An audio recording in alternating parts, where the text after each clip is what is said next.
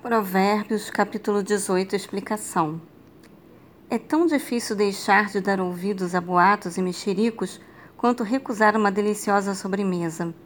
Pegar apenas um pedaço de cada um deles cria uma vontade de ter mais.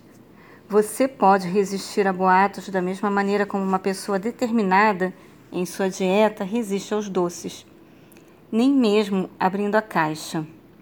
Se você não morder o primeiro bocado do mexerico, não comerá o segundo nem o terceiro. Versículo 11. Imaginando que sua riqueza é sua mais forte defesa, as pessoas ricas estão tristemente equivocadas. O dinheiro não pode proporcionar segurança. Há muitas maneiras pelas quais ele perde seu poder. O governo pode deixar de endossá-lo, ladrões podem roubá-lo a inflação pode roubar-lhe todo o seu valor, mas Deus nunca perde seu poder.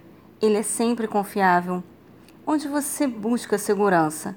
Na riqueza incerta ou em Deus que é sempre fiel? Estas concisas declarações apresentam três princípios básicos para tomar decisões sábias. Primeiro, consiga todos os fatos antes de decidir. Segundo, esteja aberto a novas ideias. Terceiro, certifique-se de ouvir os dois lados da situação antes de julgar. Os três princípios se centram na busca de informações adicionais. Este é um trabalho difícil, mas a única alternativa é o preconceito, julgar antes de ter os fatos. Versículo 22. Este versículo afirma que o casamento deve ser desfrutado e considerado como um grande presente de Deus. Ele o criou para nosso prazer e declarou que era bom. As pessoas casadas devem considerar seus casamentos como excelentes tesouros, guardá-los e protegê-los como tal. Esta é uma das muitas passagens da Bíblia que mostra o casamento como uma alegre e boa criação de Deus. Versículo 23.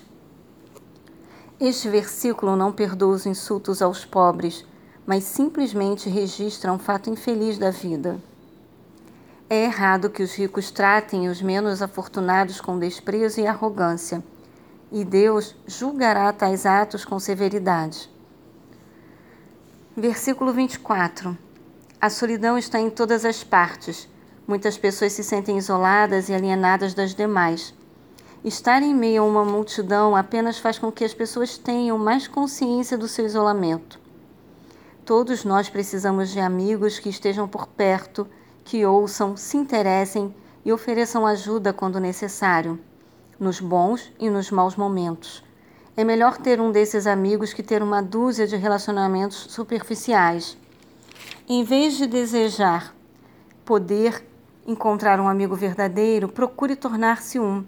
Se você olhar ao seu redor, encontrará pessoas que precisam da sua amizade. Peça a Deus que lhe revele tais pessoas e então encare o desafio de ser um amigo verdadeiro e fiel.